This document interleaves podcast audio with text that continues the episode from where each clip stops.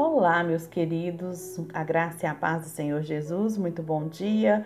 Hoje, dia 26 de outubro de 2021, estamos aqui para mais um devocional diário com Sara Camelo e vamos dar continuidade falando sobre a isca de Satanás. Hoje vamos falar sobre a verdadeira condição do coração. E o nosso versículo-chave está lá em 1 Pedro 1, do verso 6 ao verso 7, e diz, diz assim: Nisso exultais, embora no presente, por breve tempo, se necessário, sejais contristados por várias provações, para que, uma vez confirmado o valor da vossa fé, muito mais preciosa que o ouro perecível, mesmo apurado por fogo, redunde em louvor, glória e honra na revelação de Jesus Cristo. Hoje nós vamos falar sobre a verdadeira condição do coração. Uma forma do inimigo usar a pessoa escandalizada, gente, é mantendo a ofensa escondida num canto de orgulho, num manto de orgulho. O orgulho, ele vai nos impedir de admitir a nossa verdadeira condição. O autor diz que certa vez ele foi severamente magoado por alguns ministros do evangelho. E as pessoas diziam: "Não acreditam, não acredito, John, que eles fizeram isso com você. Você está magoado?" E eu respondia rapidamente: Não, estou bem, não estou magoado. Sabia que estava errado, sabe? Eu, tava, eu sabia que eu estava errado em, em sentir-me escandalizado e ofendido. Mas o que que eu fiz? Diz o autor aqui do livro. Então foi negar e reprimir esse sentimento. Eu convenci-me de que não estava ressentido, mas na realidade eu estava, estava muito ressentido. E o orgulho mascarou a verdadeira condição do meu coração. O orgulho, queridos, ele nos impede de lidar com a verdade todas as áreas da nossa vida, não é verdade? Ele distorce a nossa visão. A gente aprender a identificar os nossos sentimentos, a identificar os nossos pensamentos e a nossa condição vai fazer muita diferença para a gente conseguir ser uma pessoa verdadeira. Nunca a gente vai mudar se a gente acreditar que a gente está bem. O orgulho, ele endurece o coração, ele obscurece os nossos olhos de entendimento e ele impede que a mudança né, o arrependimento que vai nos libertar chegue até a nossa vida. Porque a gente mente pra gente mesmo que tá tudo bem, mas não tá tudo bem.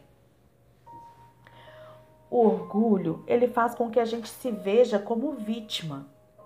Então, se eu me vejo como vítima, a minha atitude vai ser: fui maltratado e mal entendido. Então, eu não tenho justificativa para o meu comportamento, porque você não está entendendo? Eu fui maltratado e mal entendido porque a gente acha que a gente é inocente e que a gente foi falsamente acusado e aí a gente pode reter o perdão. Gente, embora a verdadeira condição do coração ela esteja escondida aos nossos olhos, ela não está escondida de Deus. E só porque a gente foi maltratado, a gente não pode agarrar uma ofensa. Isso está errado. Isso é aprisionamento. No livro de Apocalipse, Jesus ele se dirige à igreja de Laodiceia dizendo inicialmente como, que, como eles se veem como pessoas ricas, abastadas, sem precisar de coisa alguma, e depois ele expõe a verdadeira condição. Eles eram infelizes, miseráveis, pobres, cegos e nus. Está lá em Apocalipse 3, do verso 14 ao 20. Eles confundiram a sua força financeira com a sua força espiritual. O orgulho, ele escondeu a verdadeira condição dessa igreja. E muitos são assim em nossos dias. Eles não enxergam a verdadeira condição do seu coração, da mesma forma como eu fui incapaz um dia de enxergar o meu ressentimento contra a pessoa que eu que eu estava ofendida, que eu contei ontem. É, também o John Bevere, ele diz que ele também ele escondeu através do orgulho o ressentimento que ele estava daqueles ministros da palavra. Eu tinha me convencido, como o John também, de que a gente não estava magoado. E Jesus diz ao povo de Laodiceia como sair desse engano. Ele diz: comprando o ouro de Deus e vendendo a sua verdadeira e vendo a sua verdadeira condição. Então, a receita, a cura, né, para a gente sair dessa condição de aprisionamento é essa: comprar o ouro de Deus e ver a sua verdadeira condição. Mas o que é comprar o ouro de Deus? A primeira instrução de Jesus para nos livrar do engano está lá é, em Apocalipse 3,18: é comprando o ouro refinado pelo fogo. O ouro refinado, gente, ele é maleável e ele não pode ser corroído. São só quando ele é misturado a outros metais, tipo cobre, ferro, níquel e assim por diante, é que ele se torna duro. Esse malear, esse é, ele se torna menos maleável e aí ele vai se tornar, né, é, mais corrosivo. Essa mistura é chamada de liga, essa mistura desses outros metais que se coloca no ouro para ele ficar duro. Quanto mais alta a porcentagem de metal é, é, que se coloca no ouro, tá? Desses metais estranhos, mais duro o ouro fica. Inversamente, né? Quanto mais baixa a porcentagem, mais maleável e flexível o ouro fica. Então aqui a gente pode ver um paralelo.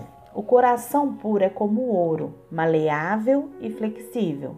Está lá em Hebreus 3,13, quando nos diz que o coração pode ser endurecido através do engano do pecado. Então, se conseguimos lidar, se não conseguimos lidar com uma ofensa, ela vai produzir mais fruto do pecado, como a amargura, o ódio, o ressentimento nas nossas vidas. Essas substâncias misturadas ao nosso coração, elas vão endurecer o nosso coração, como o ouro, assim como as ligas fazem com o ouro. Elas reduzem ou tiram a ternura, causando uma grande insensibilidade. E nós somos assim dessa forma, impedidos de ouvir a voz de Deus. E a nossa capacidade visual, ela é obscurecida. Cria-se um ambiente perfeito para o engano. Perfeito.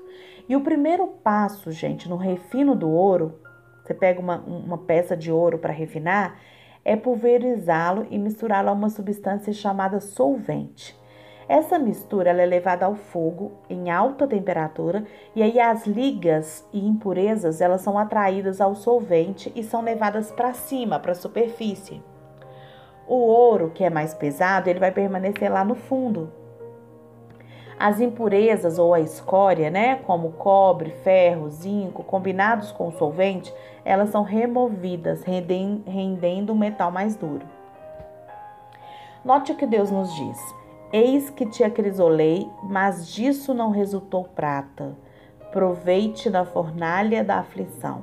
Isaías 48, 10. E também em 1 Pedro 6, 10, que a gente leu hoje, né? Mas que fala: Nisto exultai, embora no presente, por breve tempo, se necessário, sejais contristados por várias provações. Não tem problema a gente ficar triste pelas provações que a gente passa, é isso que ele está falando. Para que isso, né, uma vez confirmado o valor da vossa fé, muito mais preciosa que o ouro perecível, menos apurado por fogo redunde em louvor, glória e honra na revelação de Jesus Cristo. Deus, gente, ele refina com aflição, a tribulação e provação e separa as impurezas como a falta de perdão, a amargura, o ódio, a inveja e imprime o caráter dele em nós. O pecado é facilmente se esconde onde não há o calor das provações e aflições. Então, quando a gente mente para a gente mesmo que aquilo que isso não está acontecendo na nossa vida, que está tudo perfeito, a gente está escondendo o pecado ali. Em, em épocas de prosperidade e sucesso, até mesmo o ímpio parece generoso e gentil, mas sob o calor das provações, das impurezas, do, das provações, a impureza vem à tona. Houve uma fase, ele diz, o John Beaver, houve uma fase na vida dele que ele passou por uma provação que ele nunca tinha experimentado.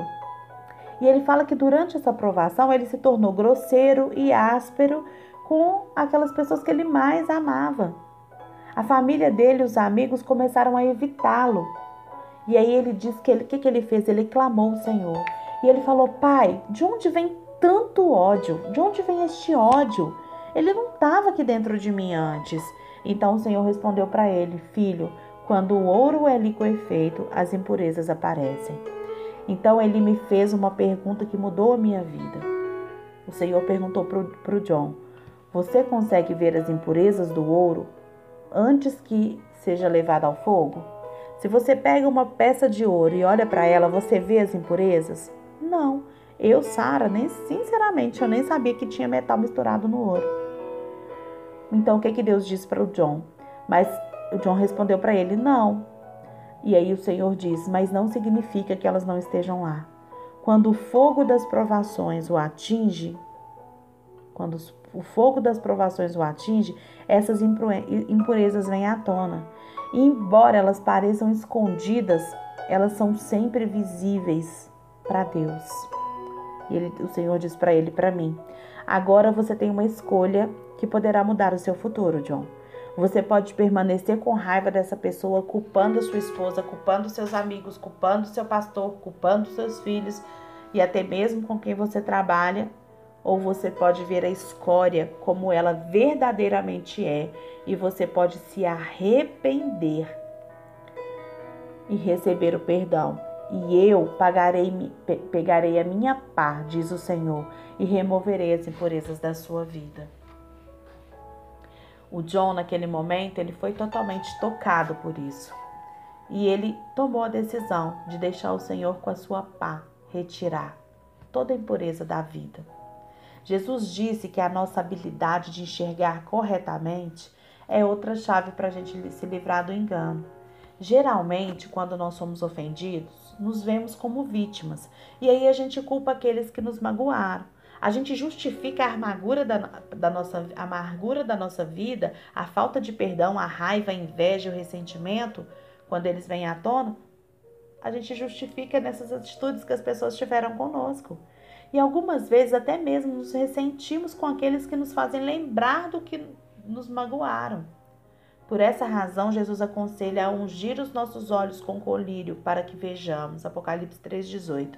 Vejamos o que? A nossa verdadeira condição.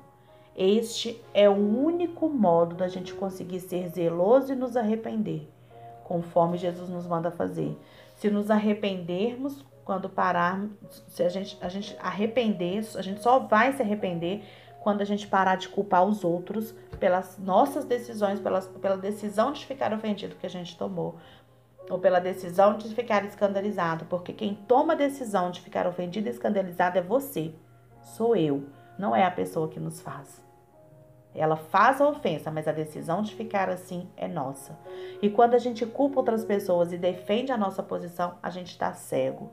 A gente luta para remover o argueiro do olho do irmão enquanto tem uma trave no nosso olho. É a revelação da verdade que nos traz liberdade, meus queridos. Quando o Espírito Santo de Deus ele nos revela o pecado, sempre o faz de tal forma que é separado de nós. Somos então convencidos e não condenados. A minha oração hoje é para que, à medida que você for ouvindo esse devocional, a palavra de Deus te ilumine, os seus olhos encham de entendimento para que você veja a sua verdadeira condição e você se livre da ofensa que você tem guardado no seu coração e que tem te impedido de ser a pessoa que Deus te criou para ser. Não permita, meus amores, que o orgulho os impeçam de enxergar e de se arrepender. Não permita não permita ser tratado injustamente. Não te dá a permissão de se manter ofendido. Um erro não justifica o outro. Não justifica. Agora pense na sua vida. Quais as impurezas que tem no seu coração que estão te impedindo que o caráter de Deus cresça em você? Pensa o que que tem te impedido. E irmão, corra para a presença do Senhor, vai se arrepender, arrepender de colocar a culpa nos outros pelos seus fracassos e peça o Senhor para te dar olhos para você ver a condição do seu coração. Em nome de Jesus. E que você faça isso na presença dele e cheio dele. Em nome de Jesus.